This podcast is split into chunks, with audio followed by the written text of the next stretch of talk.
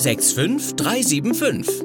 Der Podcast aus Österreich-Winkel. Mit Nachrichten, Tipps, spannenden Gesprächen und Meinungen aus unserer Stadt. Einen wunderschönen guten Tag, Gute und Hallo aus dem wunderschönen Österreich-Winkel. Herzlich willkommen zu dieser Folge von 65375.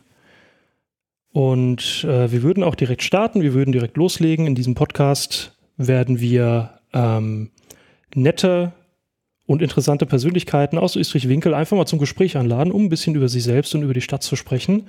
Und heute sitzt mir gegenüber die Clara. Hallo, Clara. Hallo, vielen Dank für die Einladung. Ja, sehr gerne. Schön, dass du hier bist. Ähm, du wohnst noch gar nicht so lange in Österreich-Winkel, genauer gesagt in Österreich, sondern erst seit zwei Jahren ungefähr. Ah, also okay. äh, 2018, Mhm. glaube ich, im Mai hierher gezogen. Mhm. Und ähm, davor in Wiesbaden gewohnt, also nicht so weit Mhm. weg, aber ähm, ursprünglich komme ich nicht aus der Region. Sehr schön. Also ich glaube, weinbautechnisch gehört Wiesbaden noch zum Rheingau. Von daher ist das alles noch irgendwie in Ordnung. Aber naja, das sei dahingestellt. Ja, sehr schön. Ähm, du hast einen sehr interessanten Beruf aktuell. Ist auch einer der vielen, vielen Gründe, warum wir dich eingeladen haben. Du arbeitest nämlich in einem Krankenhaus. Genau. Ähm, ich bin Gesundheits- und Krankenpflegerin und arbeite auf einer Intensivstation in Wiesbaden. Ähm, das mache ich ausgelernt noch gar nicht so lange, also ungefähr seit einem Dreivierteljahr. Ähm, davor habe ich die Ausbildung in Wiesbaden gemacht an dem Krankenhaus und ähm, ja, bin noch selber gerne dabei und äh, studiere das auch noch parallel. Also Ah, ich okay. bin, äh, habe während der Ausbildung angefangen, ähm, parallel dual Pflege zu studieren in Mainz. Mhm. Ich sehe schon große Augen. Ja. Ja, das ist äh, allgemein nicht so, nicht so weit bekannt, dass man das eben auch machen kann. Okay. Ähm, Das bedeutet also, du hast gesagt, ausgelernt. Das heißt, du hast erst deine Ausbildung äh, gemacht und während der Ausbildung dich entschieden, das reicht mir noch nicht, sondern auch dann direkt das Studium sozusagen äh, parallel angegangen. Oder wie kann man sich das vorstellen? ja, so ähnlich. Also ich muss ganz ehrlich sagen, ich habe ähm, Abitur gemacht Mhm. und 2014, also schon tatsächlich ein bisschen her.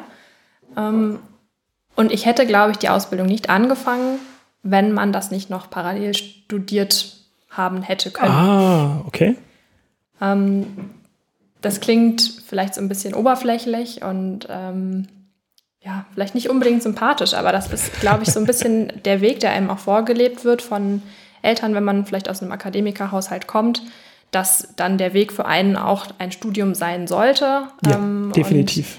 Und, ähm, davon ist man, glaube ich, als junger Mensch auch nicht unbedingt befreit. Und ähm, so die ganzen Geschichten, die man hört übers Studieren, äh, das will man auch unbedingt machen. Und deswegen war diese Kombination einfach auch sehr schön, ähm, dass das beides geht.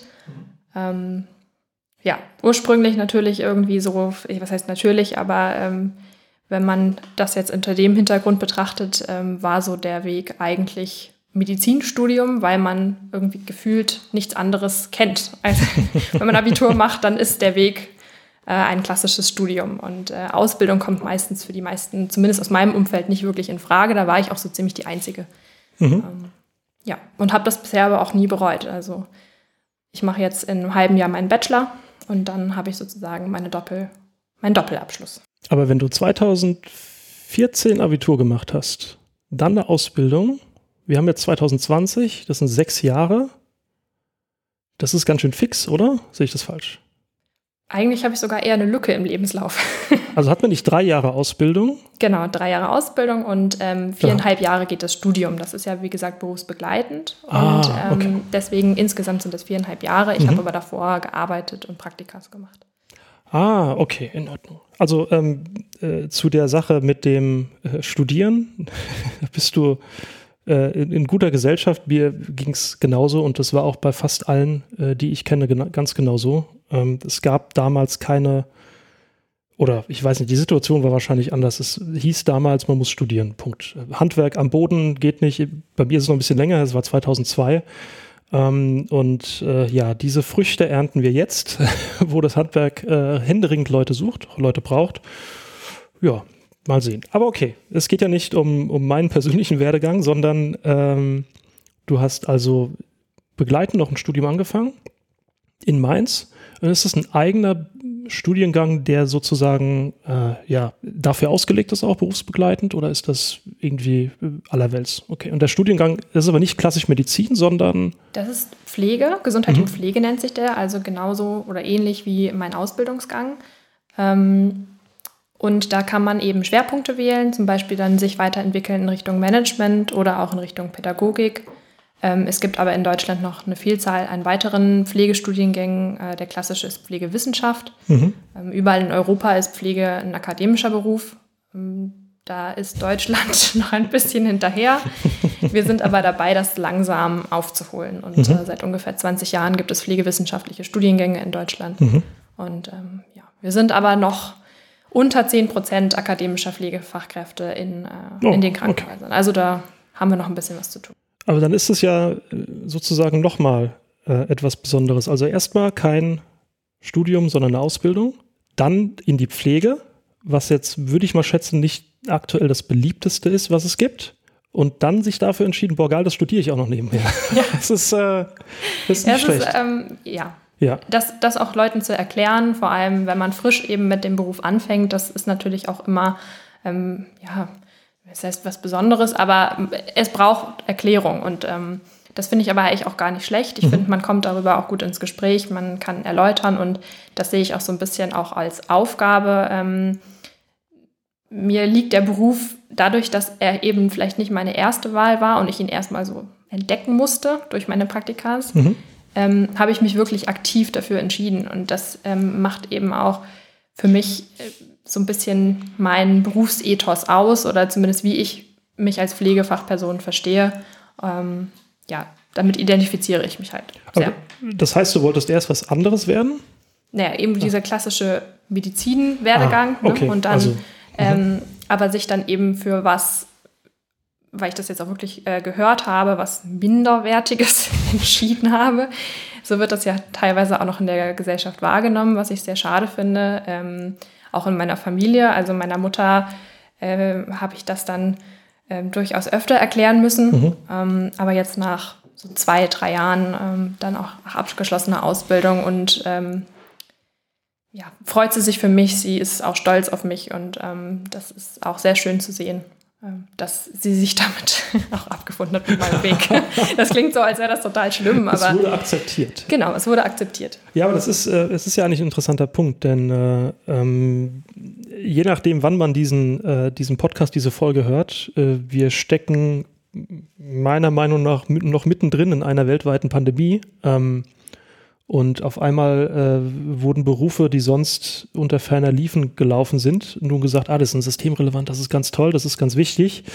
Äh, deswegen sehr interessant, dieses minderwertig. Äh, hätte man jemand im äh, November 2019 gefragt, hätte man das sicherlich auch zu hören bekommen.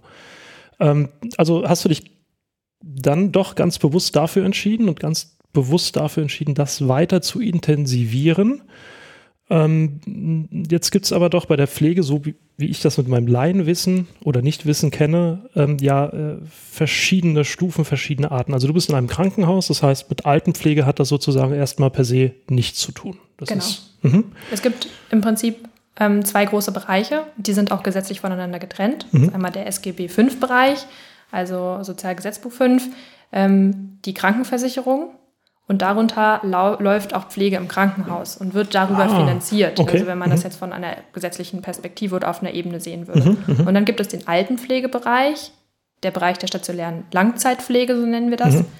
Ähm, oder auch der ambulanten Pflege. Mhm. Das ist SGB 11, also Pflegeversicherung.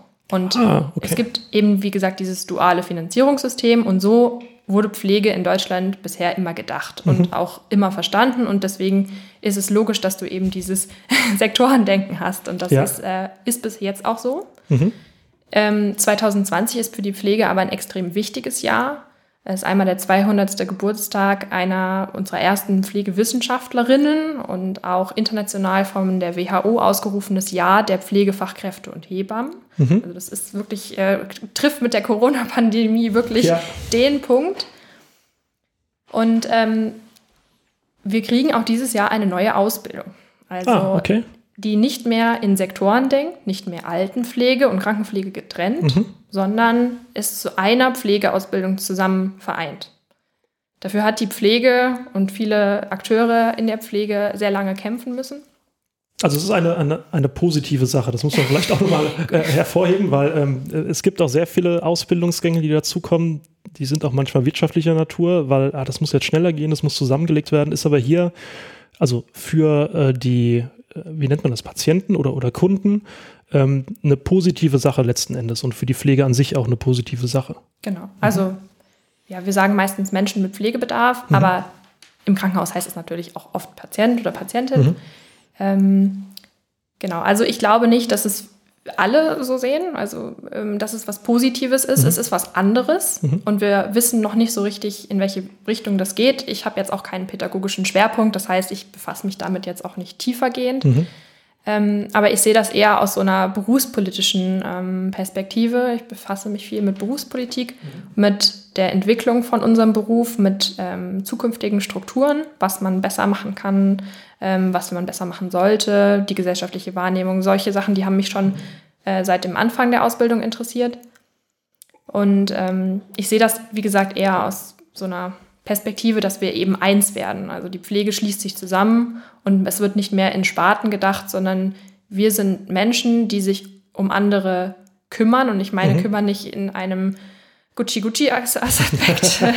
ich streiche dir über die Hand und ich halte die Hand, sondern ähm, Pflege heißt auf Englisch caring, Mhm. to care for somebody. Und ähm, das heißt auf Deutsch Fürsorge. Und eben Pflege ist ein Fürsorgeberuf. Das heißt, wir, ähm, das hat auch was mit Heilen zu tun, aber es ist primär eher, dass wir uns um die Menschen und ihre, ja, ihre, nicht um ihre Krankheit an sich kümmern, sondern eher den Umgang mit ihrer Krankheit kümmern. Die Gesamtsituation zu Richtig, verbessern. ja. Nicht nur die, die Heilung äh, herbeizuführen, sondern eben die Gesamtsituation so angenehm oder positiv oder wie man auch immer es nennen mag, ähm, zu gestalten. Richtig, ja. Okay, das ist, muss ich äh, gestehen, neu für mich. Ich, ich habe schon was gelernt, Ja. das ist doch schön. Okay, also das bedeutet, ähm, es, ist, es ist wirklich ganz interessant. Das heißt, du bist dann, ähm, hast nicht nur Ausbildung, äh, Studium etc., das alles gemacht in einem Beruf, der eigentlich ähm, nicht so gern gesehen wird, sondern du kämpfst aktiv auch dafür, oder kämpfst klingt wieder so äh, seltsam, aber man kann sagen, du arbeitest auch dafür, äh, dass die öffentliche Wahrnehmung eine andere ist oder vielleicht eine realistischere ist, was, was in Pflege passiert und was, äh, was dort getan werden kann, was getan werden muss. Ähm, das würde ich jetzt auch mal so einordnen, dass es jetzt zusammengelegt wird, dieses auf Augenhöhe miteinander sprechen von diesen beiden Bereichen. Ähm, was, was würde denn noch oder was, äh, wie, ich muss anders fragen, was kann der Mann auf der Straße ähm, dafür tun oder welche Fragen kann er stellen, damit es den, dem Pflegeberuf vielleicht bald besser geht oder, ähm, oder die mehr akzeptiert werden. Also ich nehme an, ähm, es reicht nicht, um 21 Uhr rauszugehen auf den Balkon und man klatscht. Das äh, würde ich, ist, ist eine, eine Geste, aber ich glaube, da geht es euch erstmal nicht besser. Vielleicht mit einer Packung Merci-Schokolade. ah, okay. Das haben wir auch ganz gern. Nein. Also, ich glaube, es fängt damit an. Ich finde es erstmal eine total tolle Frage. Ähm, ich, ich glaube, es fängt erstmal damit an, wie wir uns als Pflegekräfte selber sehen. Und das ist ähm, auch das, was ich meine, dass ich versuche, das nach außen zu transportieren. Das fängt erstmal bei mir selber an, in der Art, wie ich mich nenne.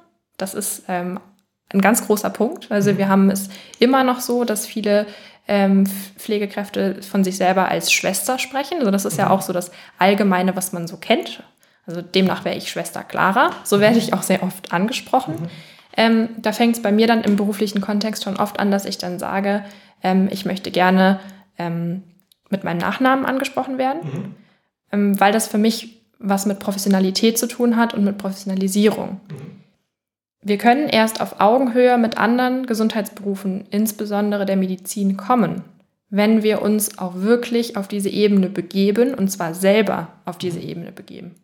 Nicht indem man uns da hochhebt, künstlich, sondern wirklich fachlich, professionell auftreten, wissenschaftlich agieren, Da gehört extrem viel äh, noch dazu, was man jetzt wahrscheinlich alles gar nicht ausführen kann. Aber wie gesagt, es fängt bei mir selber an, ähm, weil sonst funktioniert dieses Miteinander nicht, sonst werde ich nicht akzeptiert. Ein Krankenhaus ist ein streng hierarchischer Betrieb. Mhm. Da herrschen extrem veraltete Strukturen. Das ist jetzt immer nur meine Perspektive. Aber ich glaube. Chefarzt das anders, ja. ja ähm, ich glaube, viele können verstehen, was ich damit meine. Ähm, also, das bedeutet, die Professionalität von innen heraus ähm, muss dort auch beginnen oder, oder herrschen. Das ist extrem man wichtig. Muss, ja. Man muss selbst auch ähm, sozusagen, ja, jetzt darauf pochen ist äh, wahrscheinlich der falsche Ausdruck, aber das zumindest herbeiführen und auch selbst dafür sorgen, dass man eben, dass es eben heißt, äh, gibt es eigentlich eine männliche Schwester? Und da haben wir schon genau das Problem. Ja. Also wenn man jetzt äh, früher wirklich, also wenn man jetzt historisch ganz in die Historie geht, mhm. dann war es ganz früher ein Männerberuf. Also so richtig früher, so Mönchszeitalter. Okay. Ah, okay. Das ja. waren Männer. Das ist eine harte Arbeit, körperliche Arbeit, das haben Männer gemacht. Mhm. Ähm, dann hat sich das durch dieses Ordenswesen stark zu einem Frauenberuf entwickelt. Auch in der, äh, in der Zeit des Nationalsozialismus mhm. sehr stark diese Rolle der fürsorgenden Frau, ähm, diese Mutter von allem. Ich bin jetzt keine Pflegehistorikerin, aber man kann sich das, glaube ich, so klassisch vorstellen. Mhm. Ähm, so die letzten 100 Jahre waren dann sehr, wie gesagt, sehr frauenbelastet und da hat natürlich dieses Bild der Schwester gepasst. Mhm. Das ist aber auch wirklich nur ein Bild, was in Deutschland ähm, geprägt ist. Also in anderen äh, Ländern, zum Beispiel Italien, mhm. da ist das 50-50. Ah, das hat sich einfach historisch anders entwickelt. Und deswegen äh, gibt es immer noch sehr viele alte Damen, gerade ältere Damen, die fragen, mhm. ja, wie nenne ich sie denn dann? Bruder. Ja. Also das ist oft dieses Pendant dazu. Und deswegen gibt es eben eine, eine andere Bezeichnung, das heißt Pflegefachmann und Pflegefachfrau ab diesem Jahr. Was ja kein Rufname ist. Richtig. Also es äh, würde ja nicht funktionieren. Weil ich, wie ich drauf gekommen bin, ich wollte gerade sagen, anstatt äh, Schwester Dominik, Herr Dillmann, aber es, ähm, es, es funktioniert irgendwie nicht. Sehr, Was stört dich äh, daran? Nein, ähm, es stört mich, es stört mich nicht, aber es ist, äh, es hat ähm, durch, also Schwester hat ja verschiedene Ebenen. Einmal die, die Ordensschwester, ich sag mal die Nonne, ganz, äh, ganz platt, ähm, Krankenhaus und die leibliche Schwester sozusagen. Genau. So, das ist äh, höchstwahrscheinlich durch jahrhundertelange äh, Prägung weiblich, weiblich, weiblich, weiblich, weiblich. Also kann es nicht funktionieren. Und wird auch, ähm, ich beziehe die Hälfte meines medizinischen Wissens aus der Fernsehserie Scrubs. Und Sehr gute Serie. und äh, dort wird zumindest in der deutschen Synchronisation mit diesem Schwester ähm, ist ein komödiantisches Element, würde ich es mal nennen. Weil eben, da gibt es diese eine männliche Schwester, ich will nicht ins, zu sehr ins Detail gehen, aber es ist ja derselbe Schauspieler, der auch den kleinen Lord gespielt hat. Fun Fact. Aber auf jeden Fall ähm, wird er eben Schwester genannt und das finden alle ziemlich lustig. Ähm, aber ja, eigentlich. Hm. Es, ist, äh, es, ist es fühlt sich seltsam an, von daher kann man das, glaube ich, nachvollziehen. Es ist total seltsam. Und in der Praxis ja. ist lustigerweise auch total seltsam, weil wir als Berufsgruppe, wir sind sehr viele, also meine Berufsgruppe umfasst äh, mehr als eine Million Menschen in Deutschland mhm. ähm, und die zu vereinen, hinter eine Sache zu bringen, ist extrem schwierig. Da kommen wir schon zum nächsten Punkt. Was kann die Gesellschaft dafür tun? Ähm, oder was können wir dafür tun? Wir müssen uns organisieren. Also niemand wird unsere Anliegen für uns durchsetzen. Ja, das, das muss stimmt. eine Berufsgruppe von sich aus tun. Das tun die Handwerker oder die handwerklichen Berufe mit ihrer Kammer. Das mhm. tun Mediziner und Medizinerinnen mit ihrer Kammer. Mhm. Pflege hat keine Kammer. Keine Kammer. Da kommen wir zu einem ganz großen Punkt, den ich auch in dem Statement, was du gelesen hast, mhm. ähm, geschrieben habe mit Selbstverwaltung. Ich bin der Überzeugung, dass wir nur unsere Interessen durchsetzen können, wenn wir uns organisieren und wenn wir unsere Interessen selber artikulieren können und uns selber verwalten. Mhm. Das bedeutet, äh, kann man das übersetzen mit, ihr braucht eine Kammer, ja. sozusagen? Aus äh, meiner Ansicht, ja. Das wäre die, ähm, wie nennt man das dann? Pflegekammer wahrscheinlich. Richtig, Sonst ja. ist ja die Ärztekammer, die Handwerkskammer, dann kann es die Pflegekammer sein. Oder irgendeine Institution, die euch ähm, aktiv dabei also als Institution von euch getrieben, dabei unterstützt euch auf einen Nenner sozusagen zu bringen und ähm, eine zentrale Anlaufstelle für alle ist, die dort arbeiten. Genau, hm. das, ist, das ist die Idee. Und das gibt ähm, es nicht. also das ist, äh, wusste ich auch nicht. Okay. Man das gibt es so in drei Bundesländern. Ah, okay. In Niedersachsen, in Schleswig-Holstein und in Rheinland-Pfalz. Mhm. In Nordrhein-Westfalen ist sie gerade in der Gründungsphase. Mhm. Und in anderen Bundesländern wurden bereits Befragungen durchgeführt. Ähm, auch schon seit mehreren Jahren äh, läuft, läuft, läuft, diese Debatte. Ähm, und in Hessen, kommen wir auf ein politisches Thema, wurde vor unserer aktuellen Regierung auch eine Befragung durchgeführt. Mhm. Und äh, die grüne die, Grüne, ja, die Grünen, die ja das Sozialministerium äh, innehaben, haben sich auch äh, in ihr Wahlprogramm geschrieben, dass sie die Etablierung von einer Pflegekammer fördern möchten. Mhm. Jetzt ist leider dieses, die Befragung von Pflegekräften, die wurden selber befragt in Hessen, mhm. ähm, unter sehr obskuren statistischen Methoden, also da kann man sehr, sehr viel dran kritisieren, geht aber auch zu viel in die Tiefe, ähm, haben sie mit ganz, ganz knapper Mehrheit dagegen gestimmt. Mhm. Was dazu geführt hat, dass die jetzt aktuelle Landesregierung sich gefühlt nicht mehr mit diesem Thema auseinandersetzt. Weil es ja einen, einen Volksentscheid gibt, sozusagen, um es mal ganz einfach zu sagen, der sagt, nö, wollen wir nicht. Und ähm, wie der zustande gekommen ist, wie die Frage gestellt worden ist und wen man befragt hat, steht wie auch bei so manchen Unfragen sicherlich auf einem ganz anderen Blatt. um es mal so ist, auszudrücken. Äh, immer sehr schwierig, alles im Kontext zu sehen ja. und ähm, das zu bewerten, auch so, wie es vielleicht äh, wirklich stattgefunden hat. Aber ähm, für, äh, für die glücklichen Länder, die schon über so eine Kammer oder eine Institution, nennen die das dann auch Kammer? Oder? Genau, das ah, heißt wirklich eine Pflegekammer, das mhm. ist eine Institution äh, des öffentlichen äh, Rechts. Okay. Ähm, das heißt, die Länder, die über so eine Pflegekammer ähm, verfügen, kommunizieren die auch auf dieser Landesebene miteinander, diese Kammern? Genau, die okay. kommunizieren auf Landesebene äh, untereinander, aber tatsächlich, wenn es halt eben die, ja, es, sie eben noch zu der Minderheit gehören an Bundesländern, die eine Kammer haben, dann lässt sich halt schwer etwas bundesweit für alle Pflegeberufe ähm, oder für die Pflege an sich mhm. äh, bewirken. Also das heißt, da haben wir noch wirklich sehr viel Arbeit vor uns. Ähm, aber das ist zum Beispiel ein Aspekt, den ich mir von der Politik wünschen würde, dass man das stärker fokussiert. Da gibt es eine Riesendebatte darüber.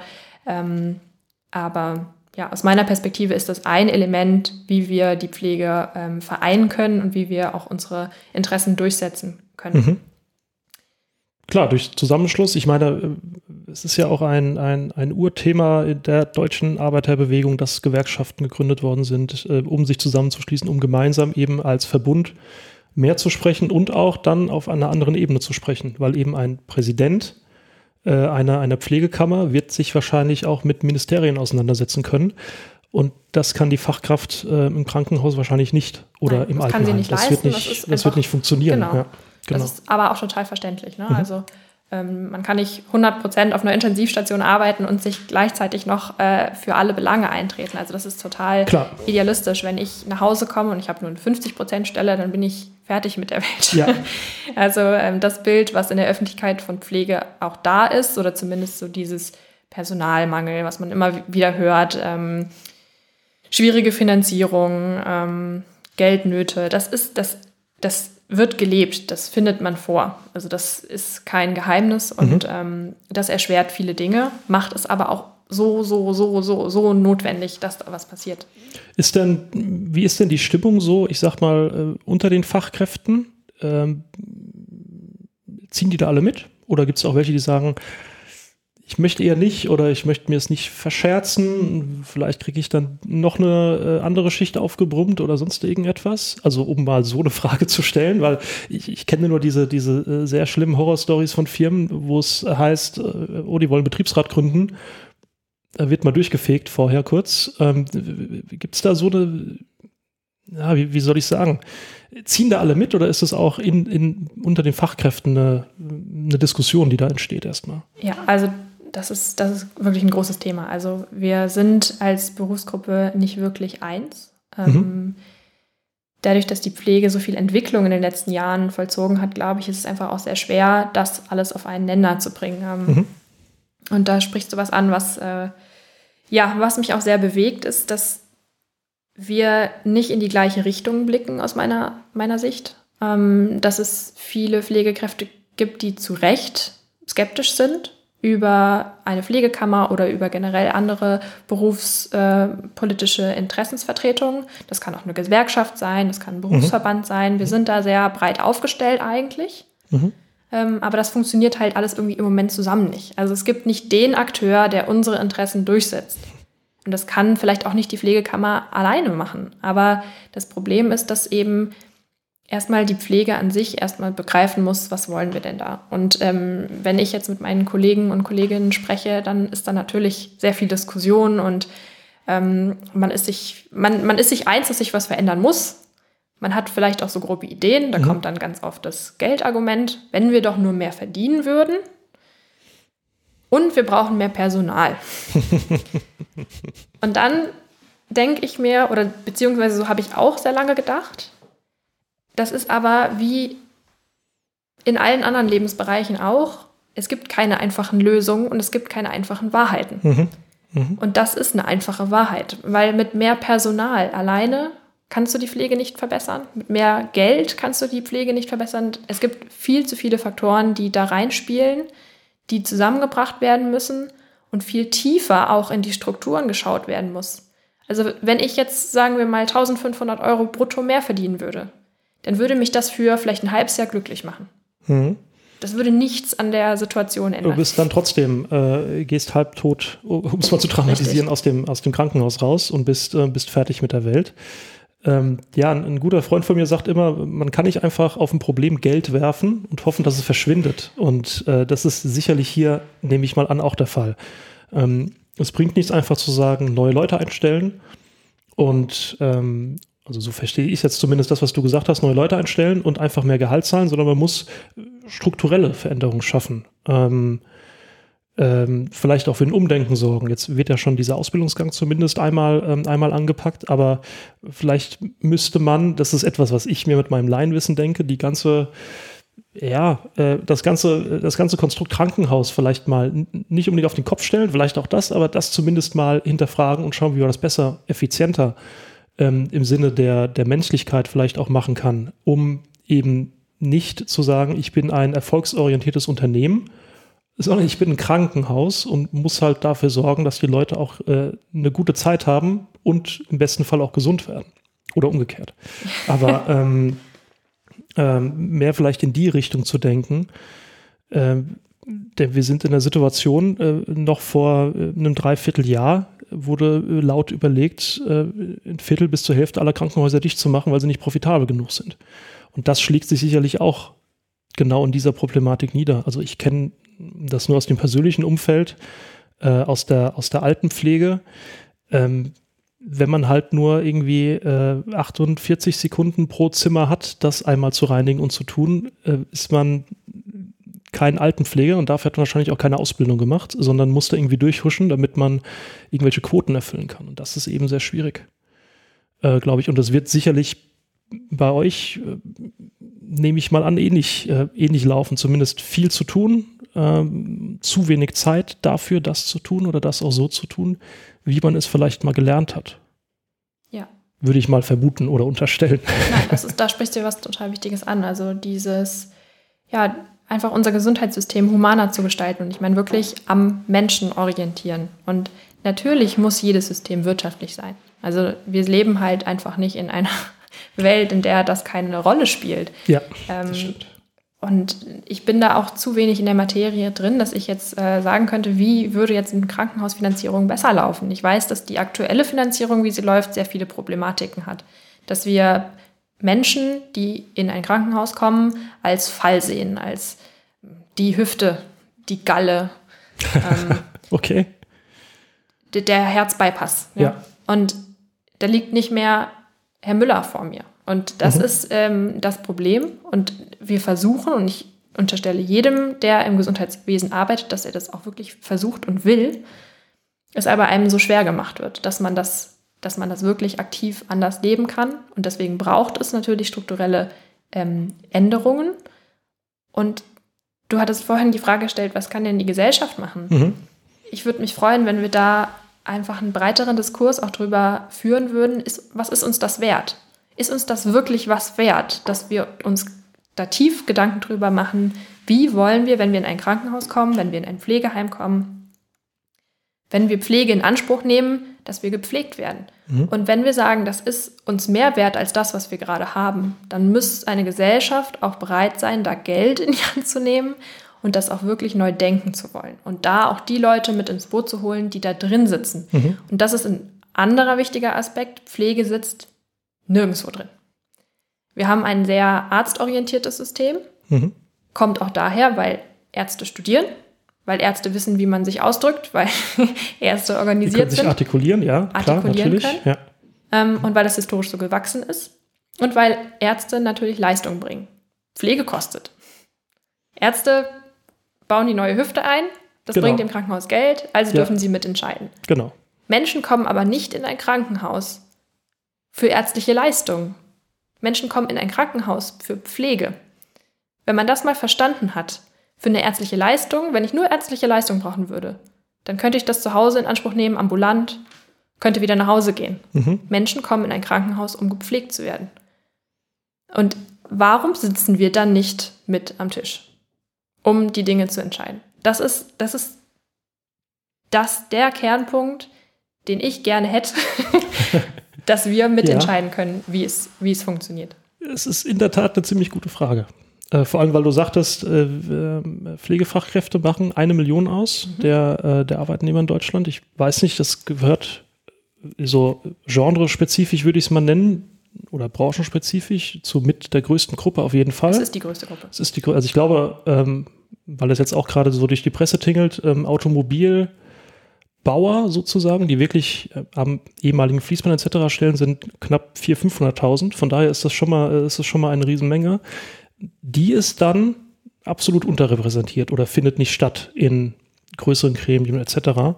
und hat sozusagen, ja, hat keine Lobby. So hat muss man es ja Lobby sagen. es gibt keine Lobby. Keine Stimme. Also ich keine finde, Stimme und es ist eben auch nichts, ähm, das ist wahrscheinlich der, das, das größte Problem, ähm, weil äh, was bringt einen eine Lobby, wenn damit kein Geld ver ver verdient wird? Höchstwahrscheinlich gibt es dann, äh, gibt's dann keinen, der, der sich da bereit erklärt, die Interessen zu vertreten, weil es ist ja nur der Mensch.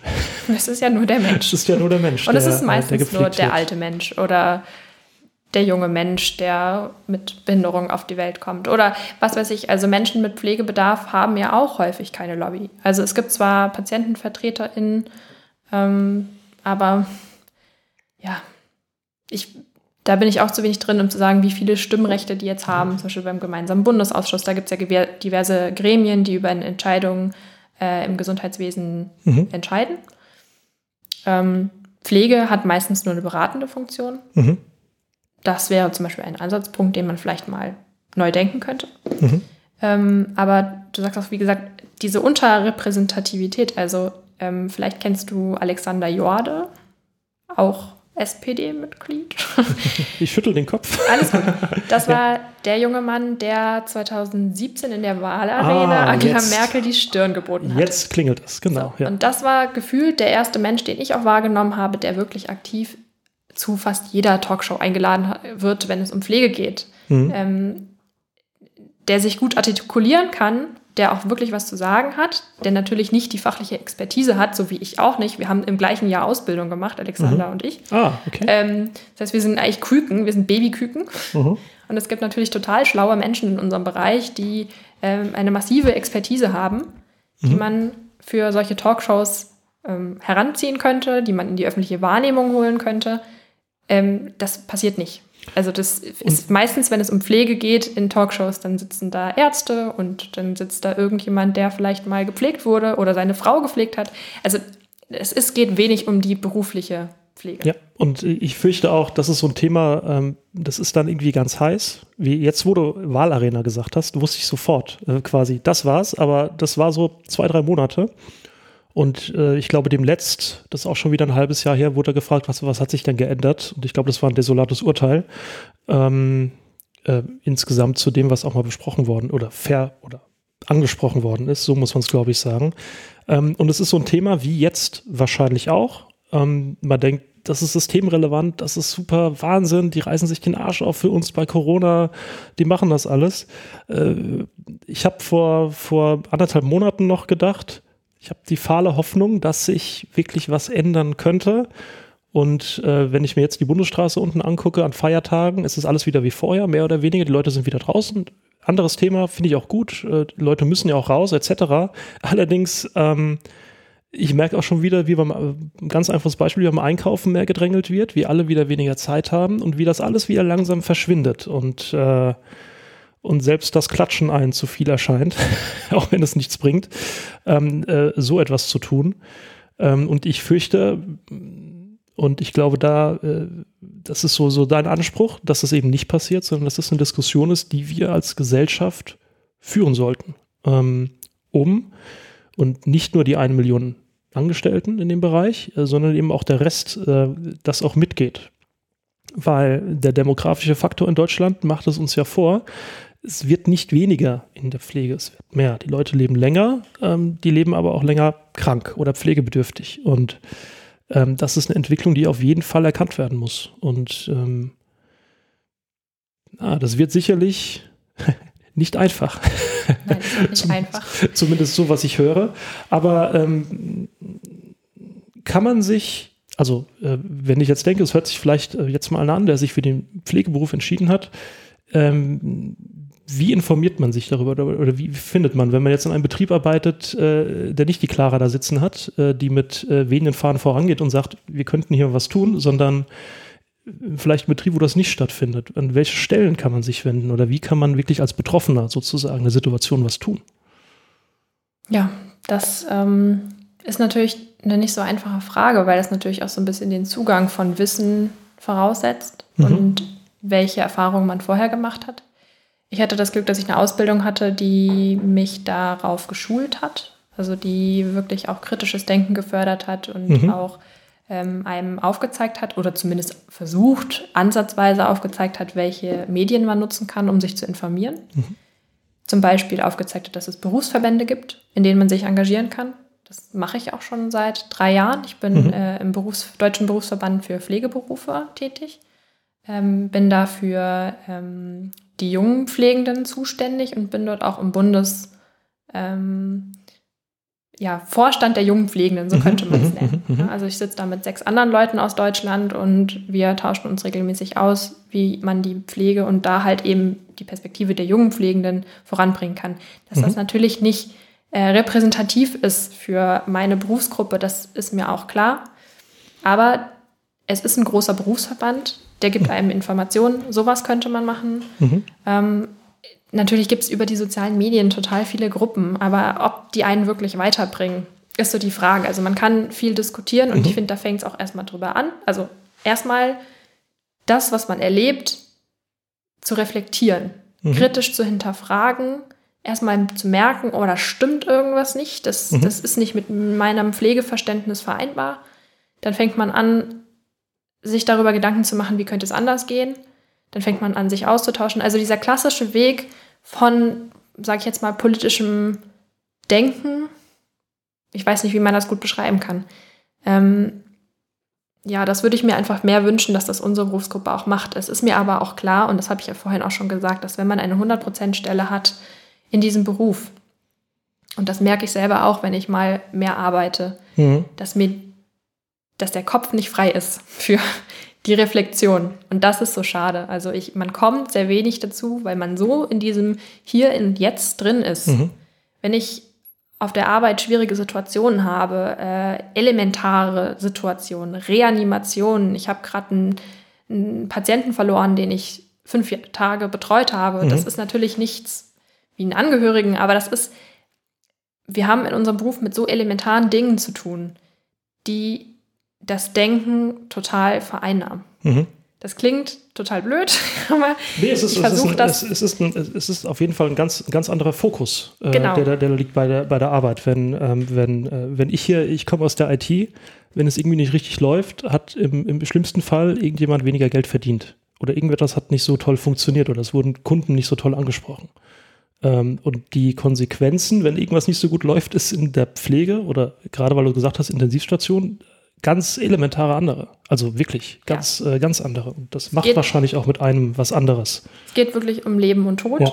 und das geht jetzt nicht nur auf der Intensivstation, sondern auch wie leben Menschen weiter. Das ist ja auch ein totaler Faktor und da ist natürlich Pflege total relevant. Mhm. Ich kann einem Menschen das beste Medikament geben, die tollste Operation. Wenn ich den Menschen aber im Bett liegen lasse, nach dieser Operation, nichts mit ihm mache, mhm. Dann wird er nach der Operation vielleicht nicht mehr so laufen wie vorher. Er wird nicht mehr äh, kognitiv so da sein wie vorher. Mhm. Und das aufrechtzuerhalten oder zu fördern, das ist ja die Aufgabe von Pflege. Und wenn man das nicht schafft oder nicht mit seinen Ansprüchen vereinen kann, dann gerät man in diese Frustrationsspirale. Und deswegen erlebe ich im Moment die Zeit, die ich habe, extrem als wertvoll, weil ich die Möglichkeit habe zu studieren, das, was ich erlebe, mhm. zu reflektieren mhm. und daraus Dinge abzuleiten. Und dann komme ich wieder in die Praxis und dann ist das meiste wieder weg. Das ist etwas, ähm, ich versuche das immer so, so für, für mich zu vergleichen mit Situationen, die ich vielleicht kenne oder die ich schon mal gehört habe.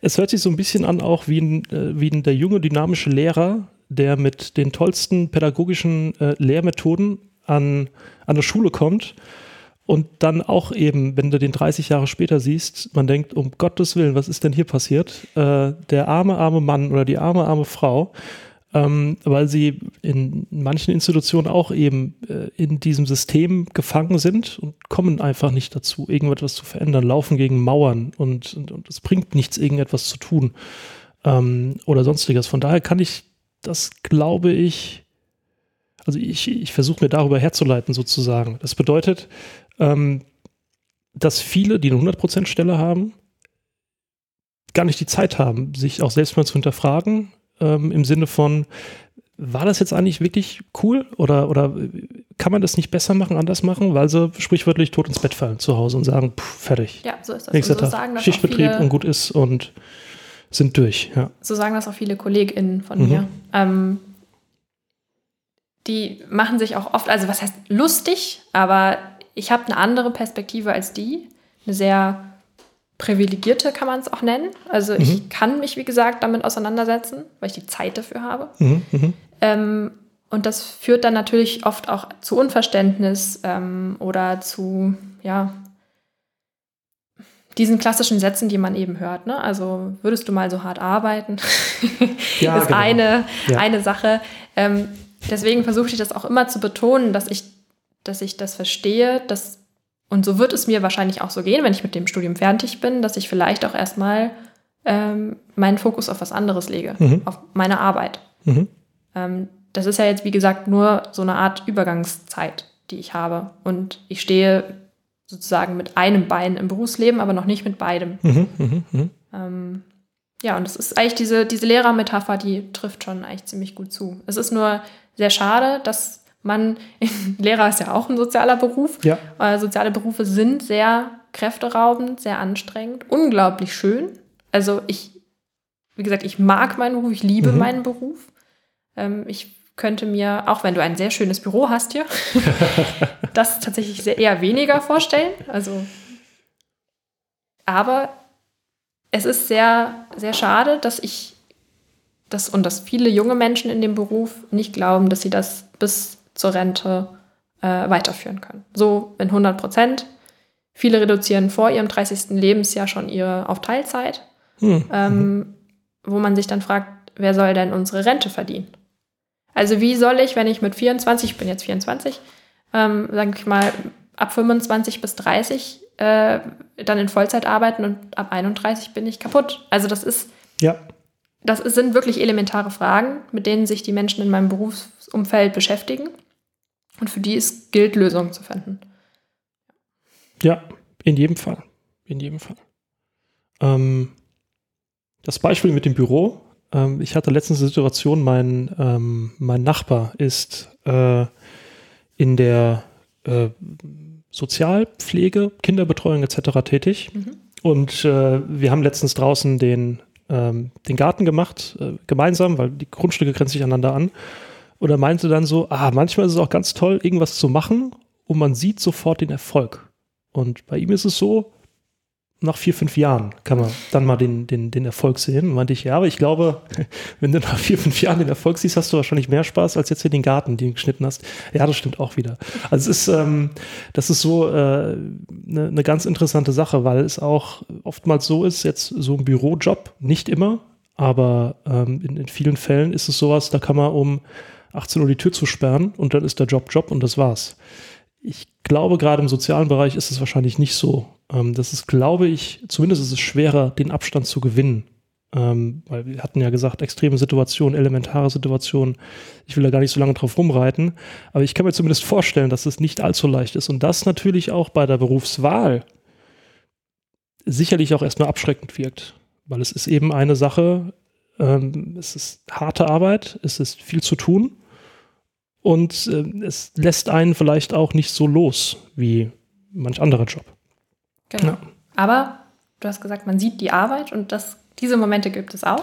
Und äh, weil wir vorhin von Corona und von der Pandemie gesprochen haben, vielleicht äh, ist das ja auch mal ganz schön, was Schönes zu hören zur Corona-Pandemie. also ich fand die Arbeit mit den Patienten, die wir auf der Station hatten, auf der Intensivstation, es waren nicht massig, aber mhm. es waren ein paar. Das war mehrheitlich sogar schön. Hm, okay. Weil es, und das soll vielleicht nicht aus dem Kontext gerissen sein, aber ähm, es war ein anderes Arbeiten. Es mhm. war ein neues Erkrankungsbild. Wir mhm. mussten uns mehr damit auseinandersetzen, was haben wir da für ein Bild vor uns, was haben, was haben die Menschen mit dieser Erkrankung und wie können wir sie jetzt zum Beispiel auf den Pflegefokus pflegen. Mhm. Was mhm. haben die für Bedürfnisse? Wie mhm. kriegen wir speziell die Menschen mit einer Covid-Erkrankung wieder gesund? Und das mhm. war eine total schöne Teamarbeit, äh, interdisziplinär, das heißt mit den Medizinern, mit den Physiotherapeuten, ähm, wie so als auf, auf neues Terrain sich zu begeben mhm. und da eben äh, zu gucken, wie kriegen wir das hin. Und da hatten wir auch eine schöne Situation ähm, mit einer Patientin, die, ähm, die wir vor der Beatmungsmaschine tatsächlich bewahren konnten. Mhm. Äh, nur oder beziehungsweise im Größteil mit pflegerischen Maßnahmen, mit mhm. einfachen pflegerischen Maßnahmen wie atemstimulierende Einreibung, mhm. mit Atemübungen, mit Lagerungswechseln. Das heißt, wir haben mhm. diese Frau auf den Bauch gedreht und konnten richtig sehen, wie dadurch ihre Lungenfunktion besser geworden ist. Ah, okay, okay. Mhm. Und sie vor dieser Beatmungsmaschine sozusagen zu verschonen. Mhm. Und das sind auch, also das waren Dienste, wo ich mit meinem Kollegen äh, rausgegangen bin und dann wirklich ein, auch ein Glücksgefühl hatte. Mhm. Und, dafür macht man dann den Job. Ne? Also wenn man sieht, dass man genau mit der Arbeit und mit wirklich überlegter Arbeit und mhm. nicht aus Zufall mhm jemanden so davor bewahrt. Ja, so, ja. Ein, so einen Effekt auch ja. kriegt. Und ja, deswegen also vielleicht mal was Schöneres zu, zur Corona-Pandemie, auch wenn es immer so düster auf den Intensivstationen ja. wirkt. Es gibt auch die schönen Momente. Es gibt auch die schönen Momente, wenn es, wenn es mal funktioniert hat. Ähm, genau, denn vielleicht äh, zu diesen Beatmungsmaschinen, äh, das ist jetzt nicht irgendwie äh, eine ganz einfache, coole Sache und ich lasse dich mal kurz beatmen.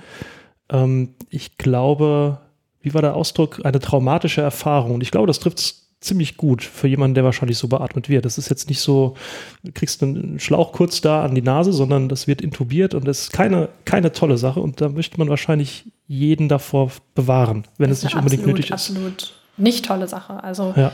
Ähm, man erfährt, ich glaube, ich, ich war noch nie beatmet, ich habe da auch nicht so wirklich äh, Lust drauf. ähm, ich glaube, eine größere Abgabe von Selbstständigkeit und Entscheidungsfähigkeit gibt es nicht. Und wenn mhm. man das mit allen Faktoren, die der menschliche Körper so aufbringen kann, von der Atmung bis zur Ausscheidung, ja. komplette Kontrolle darüber verlierst und die in die Hände von ein paar Fachpersonen geben musst. Das ist eine unglaublich beängstigende Situation, eine schlimme Situation. Und ähm, deswegen ist man froh, wenn man das erreichen kann mit ein paar Patienten Manche brauchen eine Beatmung, das ist einfach so ja, dann. Natürlich. Ähm, aber für diese Frau, die auch bei vollem Bewusstsein war und mhm. das an ihren Mitpatienten sehen konnte, wie das ist, beatmet zu werden, mhm. war das ein extremer Gewinn, glaube ich. Ja, und, auf jeden Fall. Ähm, da waren wir dann alle glücklich. Sehr schön. Und ja. mit, ich sag mal, mit einfachen Anführungszeichen ja. Mitteln. Also äh, ihr habt jetzt keine äh, Magie angewendet oder sonstiges, sondern wirklich das Köpfchen und den pflegerischen, genau. die pflegerische Hand. Die pflegerische Intuition auch noch und ja. äh, dann hat das funktioniert. Das ja. ist sehr schön. Ähm, was ich mich sehr oft frage äh, bei dem ganzen Thema ähm, Pflege oder ich sag mal äh, ganz einfach ausgedrückt, wenn man irgendetwas mit Krankenhaus etc. zu tun hat. Wie ist das in deinem Umfeld? Wie oft wirst du gefragt und als Expertin rangezogen bei allen möglichen Dingen? Ich kann das so von, wie gesagt, IT komme ich her, das ist mein Background. Ich mache für die ganze Verwandtschaft alle Drucker und äh, PC-Einstellungen und kaufe Notebooks etc. Ähm, ist das äh, sozusagen in, in, der Pflege auch, wenn es dann irgendwie heißt, oh, ich habe einen Husten, kannst du mal gucken? Du kennst das ja, du weißt, wie das läuft. Äh, erfährst du das auch oder ist das so eine, ähm, oder ist es eher nicht so? Doch, also schon. Aber wie, und das, wir haben vorhin über den Podcast von äh, Herrn Drosten gesprochen. Genau, ja. Der grenzt ja auch immer ganz oft seinen Wissensbereich ab. Das mhm. versuche ich auch zu machen. Also mhm. ich bin keine Ärztin und ich würde, glaube ich, auch eher nicht meinen Verwandten und Freunden äh, etwas ein Medikament empfehlen oder davon mhm. abraten, mhm. außer ich mhm. habe wirklich elementare Erlebnisse damit gehabt. Mhm. Ähm, das ist nicht mein Kompetenzbereich und das beanspruche ich auch nicht.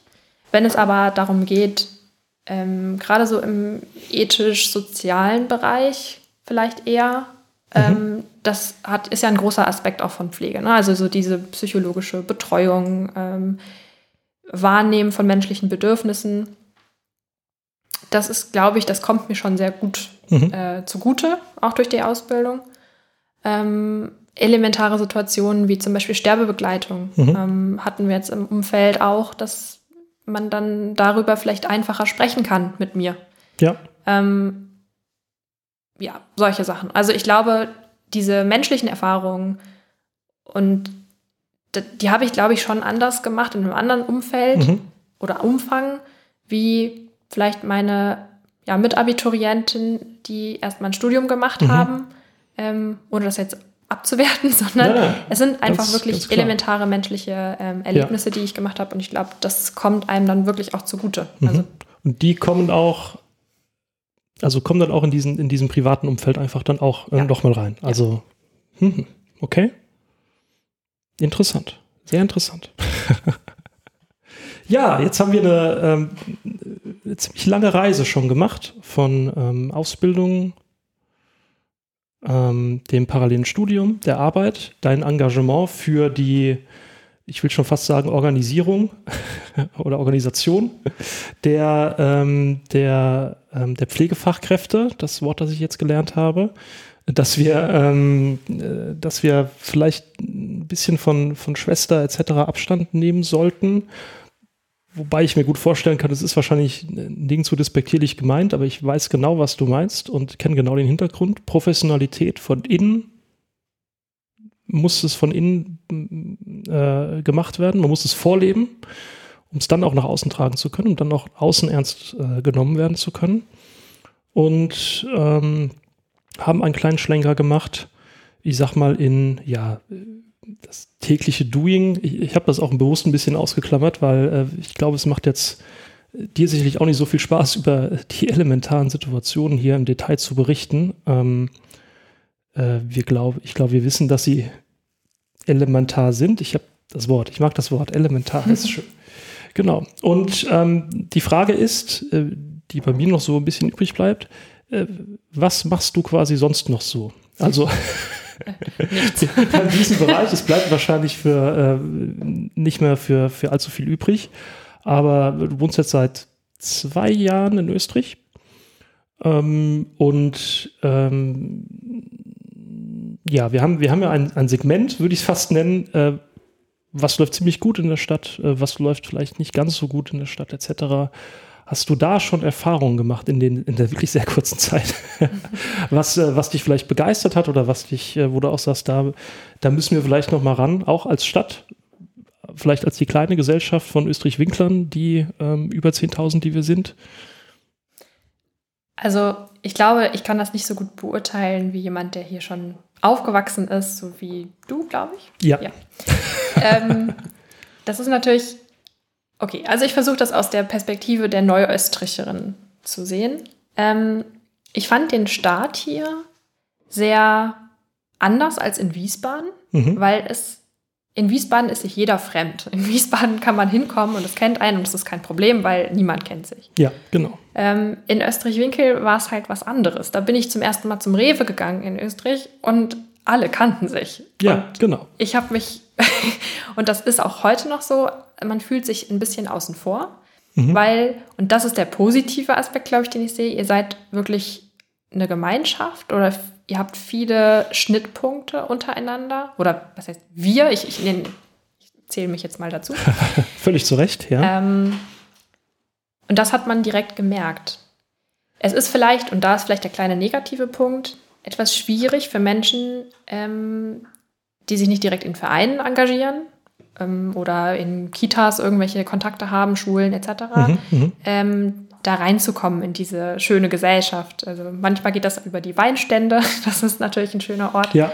Ähm, aber das ist ja auch ein Grund, warum ich jetzt auch äh, ja, mich parteipolitisch ein bisschen engagieren möchte, einfach auch um so ein bisschen mehr auch von den Menschen kennenzulernen, die hier leben, mit denen ich hier lebe und, und das auch so ein bisschen mehr zu fokussieren. Und ähm, zu der anderen Frage, was ich sonst noch so mache, das versuche ich, wie gesagt, mehr zu fokussieren. Also, mhm. dass ich mal meinen Blick ein bisschen weiter jetzt nach der Ausbildung wieder auf größere gesellschaftliche Themen. Also ich bin ein politisch interessierter Mensch, mhm.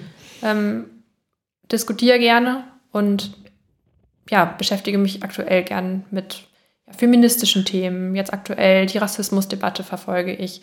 Ähm, mhm. Ähm, also ich versuche mich da irgendwie ein bisschen weiter zu bilden und das macht mir total viel Spaß, da auch mit Menschen drüber zu diskutieren. Mhm. Ja, und ansonsten fühle ich mich bisher eigentlich ganz wohl. und ich hoffe, dass ich das noch gut ausbauen kann. Sehr gut. Also mit Menschen darüber diskutieren äh, kannst du an den unzähligen Weinständen, die wir haben, sehr gut. Wenn die ähm, wieder gefüllter werden. Äh, genau, gefüllter werden und wenn das läuft. Äh, der Ausgang ist, das muss ich aus meiner Erfahrung sagen, allerdings immer ungewiss. Ja.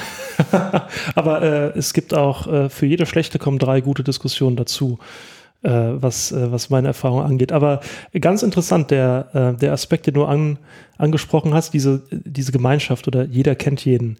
Es ist in der Tat so, das ist selbst für mich, ähm, und ich bin hier aufgewachsen, ähm, wenn auch so in einem Umfeld, was jetzt äh, nicht in jeder Heckenwirtschaft, die wir hier haben, immer präsent war, etc. Das heißt auch jetzt äh, immer wieder interessant zu sehen, ähm, wie, wie ich meine, es ist sehr positiv, so geschlossen so einzelne Gruppen sind. Ähm, und man, man ist dann in, in irgendeiner Straußwirtschaft abends und da sitzen alle an der Theke und, und tuscheln und, und, kennen sich da zusammen und setzen sich gegenseitig an die Tische. Ähm, bei einem selbst passiert das allerdings noch nicht. Ähm, oder nicht. Und da versuche ich auch aktuell ähm, äh, ein bisschen, bisschen dran zu arbeiten, da auch wieder ein bisschen aktiver zu werden und ein bisschen mehr rauszugehen. Weil es ist dann doch wirklich schön, auch gerade in so einer Zeit mit Corona, wenn man mal kurz durchatmet beim Einkaufen und äh, sich mit der Verkäuferin mal kurz unterhält und meint, boah, toll, äh, was, was, ihr macht oder sowas. Und ja, ja, ach, Sie wohnen ja hier in der Nähe, das ist ja auch, haben Sie ja nicht so weit, da müssen Sie nicht mit dem Auto fahren, wenn die Schlange ist, müssen Sie wegfahren, sondern Sie können wieder nach Hause laufen. Meinte ich, ja, nö, alles cool, alles entspannt. Und man ist eben nicht so der, der große Anonyme in, in, in, in so einer Masse. Das ist, äh, ist eigentlich wirklich, wirklich ganz interessant. Aber es ist schwierig, äh, dort reinzukommen, vor allem wenn man es nicht kennt. Also Wiesbaden ist das komplette Gegenteil. Ich habe äh, äh, Verwandtschaft, die ist von Wiesbaden hergezogen, meinten, beim Bäcker haben die mich mit dem Nachnamen begrüßt. Die kennen meinen Nachnamen, was ist denn hier los? Und das ist, äh, das ist eine Situation, die gibt es in Wiesbaden nicht. Da heißt es nächster. Also ich will jetzt Wiesbaden nicht schlecht reden, aber äh, das ist einfach äh, größer, eine größere Anonymität, die wir, die wir hier nicht haben. Ja. Und das ist schön und das ist auch schön zu sehen. Das macht einem aber auch als junger Mensch, muss ich sagen, ein bisschen Respekt oder Angst. Also ich merke, ich werde beobachtet. Das ist eine Sache, die, das ist einfach so, glaube ja. ich. Das ist, wenn, wenn man eine kleine Dorfgemeinschaft, ich wohne im alten Kern von Österreich, ich werde beobachtet und das ist. Als Zugezogener ist das so. Richtig, genau. das ist ja. so. Ja. Ähm, aber ich versuche mich davon nicht beeinflussen zu lassen. Ich versuche trotzdem als Individuum aufzutreten, als ich aufzutreten, mit der Kleidung, die ich trage oder mit den Dingen, die ich sage. Das ist, ähm, das muss man ja nicht positiv oder negativ sagen. Es ist nur etwas anderes, was man eben kennt. Und, Auf ähm, jeden Fall. Nein, das ist. Äh, aber das ist auch das, was ich gesucht habe. Also ja. nicht das Beobachtetsein, aber das, ja. äh, dieses doch eher gemeinschaftliche. Und ähm, ja, ich hoffe, dass, dass ich das noch weiter ausbauen kann. Das äh, wird in jedem Fall so passieren. Sehr schön. So, bevor wir die Zeit weiter ausbauen, um die Brücke zu schlagen, äh, will ich mich bei dir recht herzlich bedanken, dass du äh, uns wirklich die sehr interessanten und fundierten Einblicke gegeben hast in deine Welt, sag ich mal, oder generell die wunderbare Welt der Pflegefachkräfte und auch die Probleme und die Herausforderungen, die es gibt, an denen du aber, so wie ich es mitbekommen habe, von meiner Außenansicht aktiv auch arbeitest und ähm, ja, durch den Sitz in, in diesen Gremien, nenne ich das mal, auch versuchst, andere zu unterstützen, die das auch machen wollen. Das ist eine, das ist eine sehr schöne Sache. Ähm, ich möchte mich auch bedanken bei allen Zuhörern dieser Folge und wünsche euch weiterhin eine gute Zeit und wünsche dir auch eine gute Zeit. Vielen Dank. Ja, vielen Dank. Das war der 65375 Podcast, präsentiert von der SPD Österreich-Winkel. Ab sofort nie mehr eine Ausgabe verpassen. Abonnieren Sie unseren Podcast auf Spotify, iTunes, Deezer oder YouTube und bleiben Sie auf dem Laufenden.